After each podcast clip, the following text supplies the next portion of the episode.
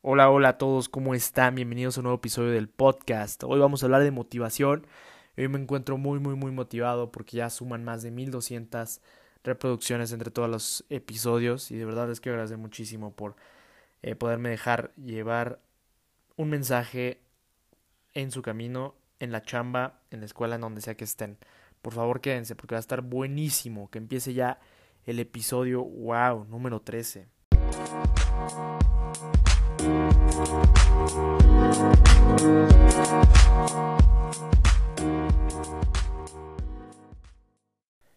Bueno, la verdad es que la motivación de este podcast nace de un librito que apenas estoy, estoy revisando, ya tiene tiempo que lo compré, pero por una u otra cosa no, no me había dado el chance. Igual estuve, estuve leyendo otras cosas y la verdad lo tenía ahí y ya tenía muchísimo tiempo sin ojearlo.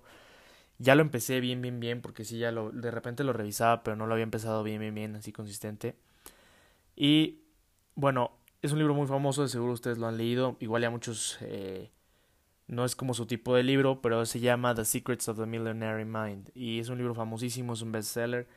Es eh, el libro como de programación eh, mental en cuanto a las finanzas, pues yo diría que uno de los más famosos, o si no es que el mejor porque habla de ciertos códigos o cierta programación que nosotros traemos desde hace mucho tiempo, eh, arraigada sobre las finanzas, que probablemente son creencias de nuestros padres, son creencias de nuestros abuelos, de nuestra propia familia, y que nosotros actuamos inconscientemente con el dinero eh, respecto a estas ideas que ni siquiera sabemos que traemos. El padre del autor es, bueno, era constructor y él narra como él también al final se vuelve constructor, pero que él siempre llegaba a su casa con un nuevo proyecto y decía, oye, es que ya encontré un nuevo pedazo de tierra, yo creo que vamos a volver a construir.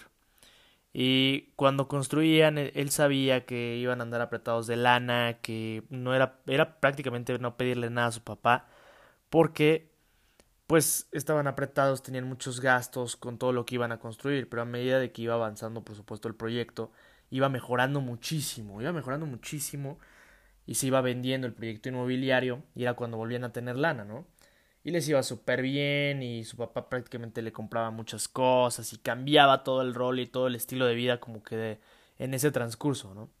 Y dice el autor que cuando su padre regresaba otra vez eh, un día cualquiera y le volvía a decir que había encontrado un nuevo pedazo de tierra para construir, pues él sabía que él lo apoyaba, obviamente, ¿no? Le decía, pues sí, papá, buena suerte, pero en realidad eh, e, era un hecho que pues a él no le gustaba del todo, ¿no? Pues por supuesto, ¿a quién le va a gustar volver a, a apretarse, ¿no? Entonces es muy interesante ver cómo él empieza a seguir esta, este patrón igualito a su padre y no se da cuenta que probablemente si él era un poco mejor administrado en los procesos de declive de las obras, en lugar de gastarse completamente el dinero o, hacer grandes gastos cuando les iba bien, hubiera podido pasar un poco mejor esa parte de, de en donde estaban construyendo otro proyecto inmobiliario. Es por eso que el, el libro dice cómo, cómo inconscientemente adoptamos conductas arraigadas a nuestras familias o que nuestros padres creen. Y no hablo que de este episodio como que nada más está fundamentado en, en un libro que tiene que ver con el dinero, sino eh, en mi motivación por, por leer algo que tuviera que ver con la programación eh, mental respecto a algo tan arraigado a nuestro progreso como es lo económico, ¿no? La mayoría de las personas creo que eh, sentimos que mucho de nuestro progreso está fundado en lo económico y por eso buscamos siempre medir eh, o a las personas, yo creo que a veces inconscientemente por lo que van eh, generando, por el patrimonio que van haciendo. Yo no soy de la idea que eso sea todo en la vida, pero digo, es una, una medida eh, que la mayoría de las personas utilizamos para más o menos ir midiendo cómo le está yendo a una persona, ¿no? Y bueno, aquí llega la parte interesante del podcast. Vamos a hablar de motivación. Entonces, para mí la motivación es algo súper, súper específico para cada una de las personas. Creo que la motivación tiene que ver con muchas cosas. Como dije antes, no nada más tiene que ver con la lana, sino tiene que ver con lo que te gusta hacer, con tu familia, eh, con viajar, con conocer lugares nuevos, experiencias nuevas, gente nueva. Pero precisamente el libro habla sobre una parte de la motivación que es un poco más oscura y se refiere al miedo, a la ira, a la angustia, a toda esta serie de cosas que de repente no volteamos a ver eh, conscientemente, pero muchas veces está fundada nuestra motivación dentro de ellas. Y voy a explicar por qué. El autor en una de sus conferencias eh, se para, bueno, esto lo relata obviamente en el libro, y pregunta, ¿quién de ustedes trabaja o quiere ganar dinero por miedo? Y por supuesto nadie alzó la mano. Y después preguntó, ¿quién de ustedes trabaja por la seguridad económica? Porque están buscando seguridad. Y la mayoría levantó la mano. Él explica que biológicamente, neuronalmente, la seguridad, en ese sentido, proviene de alguna especie de miedo fundado en la inseguridad, fundado en el miedo. ¿Por qué la seguridad económica tendría que ser una motivación? Porque en realidad la mayoría de esas personas tal vez está saliendo a trabajar porque quiere pagar cosas, por supuesto como todos, y porque tiene miedo a que no le alcance o porque neta necesita pagar la colegiatura, pagar gastos, cumplir con muchas cosas. Entonces, parte de su motivación está en una raya o en un limbo donde convergen cosas que no son completamente eh, como lo que hablábamos hace rato, no sé. Y voy a poner un ejemplazo acá, que seguramente va a hacerlos reflexionar un poco. Digamos que yo soy una persona que no tiene recursos para asistir a una escuela, que no tiene recursos para vivir en una clase media, en, en, en este estrato social, digámoslo así, ¿no? Y que por lo tanto no tengo las mismas oportunidades que tendría una persona que sus papás le proveen la oportunidad de ir a una universidad, que más o menos le echan la mano. Digamos que yo tengo que trabajar y que mis padres tienen ideas malas respecto al dinero o, realmente nunca han buscado ser independientes respecto a la lana o les ha faltado esa visión o ese tacto para invertir. Entonces, yo crezco con odio y crezco con ira y resentimiento de esos pensamientos que tenían mis padres y por supuesto voy pensando como vaya, ellos me tuvieron que hacer me, me, hicieron trabajar para yo poder pagar mis estudios, me hicieron trabajar para muchas cosas y, ellos realmente no eran bien administrados y pienso que pudieron ser mejor eh, organizados con la lana para que yo no trabajara, yo dedicarme a la escuela y bla bla bla bla bla bla o lo que sea, ¿no? Y digamos que por ende también se me empieza a hacer más complicado como cumplir con las dos cosas y termino no estudiando. Yo crezco con esta mentalidad de, vaya, mucho rencor hacia todo esto que, que mis padres hacían y entonces yo empiezo a pensar, yo voy a ser millonario, voy a ser super ultra mega rico y voy a comprar un buen de cosas y voy a ser súper diferente y realmente mis hijos no van a vivir esto y bla bla bla bla bla entonces yo voy a tener un buen de lana y yo voy a ser el mejor del mundo. Pero qué pasa que entonces yo empiezo a trabajar y yo empiezo a trabajar digamos en una firma no en cualquier firma en un despacho no gano mucho voy a ser auxiliar porque no terminé la carrera lo que sea pero me esfuerzo mucho y voy aprendiendo y voy aprendiendo y voy aprendiendo y voy escalando de puestos y de repente ya gano 10 mil pesos al mes y de repente gano 20 y de repente gano 30, 40, 50 y de repente me hago socio de la firma. Ya trabajé mucho tiempo de mi vida, ¿no? Pero cuando ya empiezo a ganar, no sé, 100 mil pesos al mes, porque ya soy socio y ya lo que sea, y por ende igual ya tengo 40, ya 50 años, pero me la pasé chambeando.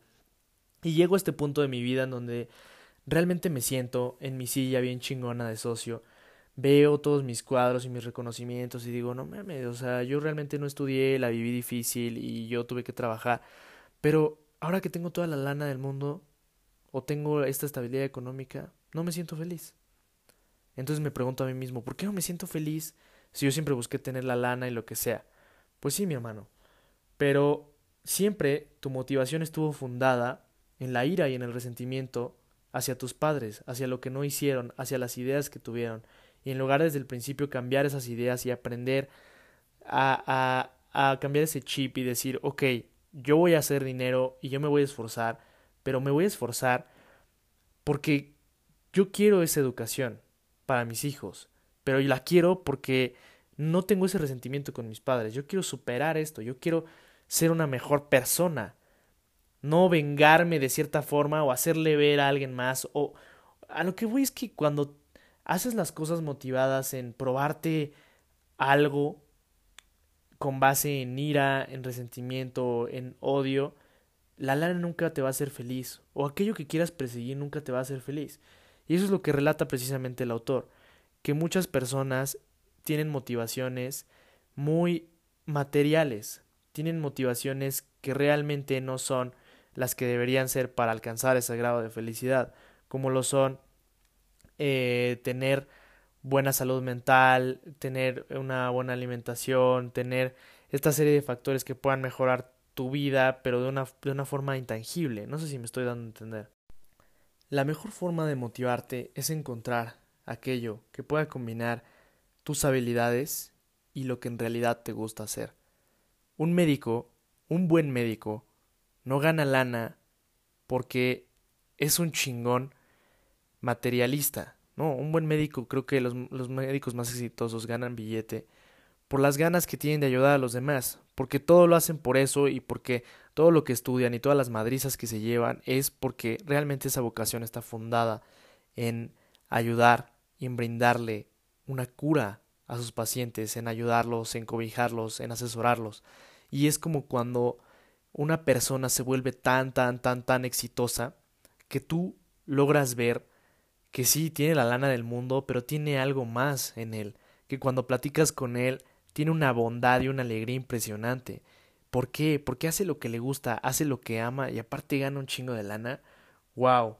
De verdad que es una combinación increíble. Yo, yo no estoy peleado con el dinero y tampoco voy a venir acá a decir que eh, la lana tampoco da una sensación de progreso y de felicidad y puede y es un medio para adquirir muchas cosas. Y, pero también suele la idea que realmente no te sirve mucho tener este acceso, tener todo el billete, si realmente tienes que regresar el lunes o el día que te toque trabajar, hacer algo que no te guste. Creo que estás vendiendo ahí tu alma, estás vendiendo tu tiempo y no sé, en lo personal preferiría tardarme 20 años haciendo lo que me gusta, 20 años grabando podcast. o sea, y que me vaya más o menos y digo, eventualmente me, me podría ir yendo mejor. Pero a no sé, a estar en una oficina o haciendo algo que, que realmente no, no me gusta. Digo, no, no estoy diciendo que no voy a estar algún día en una oficina, ¿no? Pero no sé, no sé, no sé. Digo, creo que cada quien conoce dentro de sí mismos la motivación y eso, eso que quieren hacer. Entonces yo creo que si quieres comprarte esa casa, si quieres comprarte ese coche, si quieres usar todo, todo tu conocimiento y todas tus fuerzas, tu energía para poder lograr aquello, conservar esa beca, ganar ese campeonato, ganar esa medalla, entrenar más, ir a un mundial, eh, irte de viaje con tus papás, invitar a comer a tu mamá, a tu papá, a aquel restaurante el día de su cumpleaños, a tus hermanos, a tus primos, eh, invitar a tu novia a algún buen lugar, un, un lugar bonito, a tu novio, no sé, realmente creo que háganlo trabajando y motivados por aquello que sí vale la pena hacer, por aquello que les guste, por aquello que les mueva. Eh, hay muchas cosas que se pueden combinar y creo que no debemos de buscar hacer las cosas fundadas en una especie de resentimiento o de ira con alguien más o, o, o realmente solo por, por no ser pobre o por miedo a no progresar. No hagamos las cosas por ese, ese miedo o esa inseguridad a ser un fracaso. No, no, no, no, no, hagámoslo pensando en aquello que queremos, aquello intangible, aquella experiencia que nos va a hacer progresar, creer en nosotros mismos y al final, señores, les aseguro que la lana va a caer y todo aquello que quieran medir, eh, todo aquello con lo que quieran medir su progreso va a ir dando frutos. Hagan lo que les guste, encuéntrenlo, esfuércense por eso y nunca, nunca, nunca, nunca dejen de trabajar. Y igual, e igual, si este podcast les cayó de repente, llegaron a este punto del podcast, no sé, igual y no se sienten a gustos en algún lugar en donde estén o en su chamba o en algún proyecto, los invito a moverse, los invito a aguantar, obviamente a analizar, no a lo loco, pero sí a hacer lo que les gusta. Siempre, siempre, siempre, siempre, siempre, señores. Lo demás va a ir fluyendo. Tu motivación es tu progreso. Soy Luis Martín Sánchez y gracias por escuchar el Euforia número 5. Bye bye.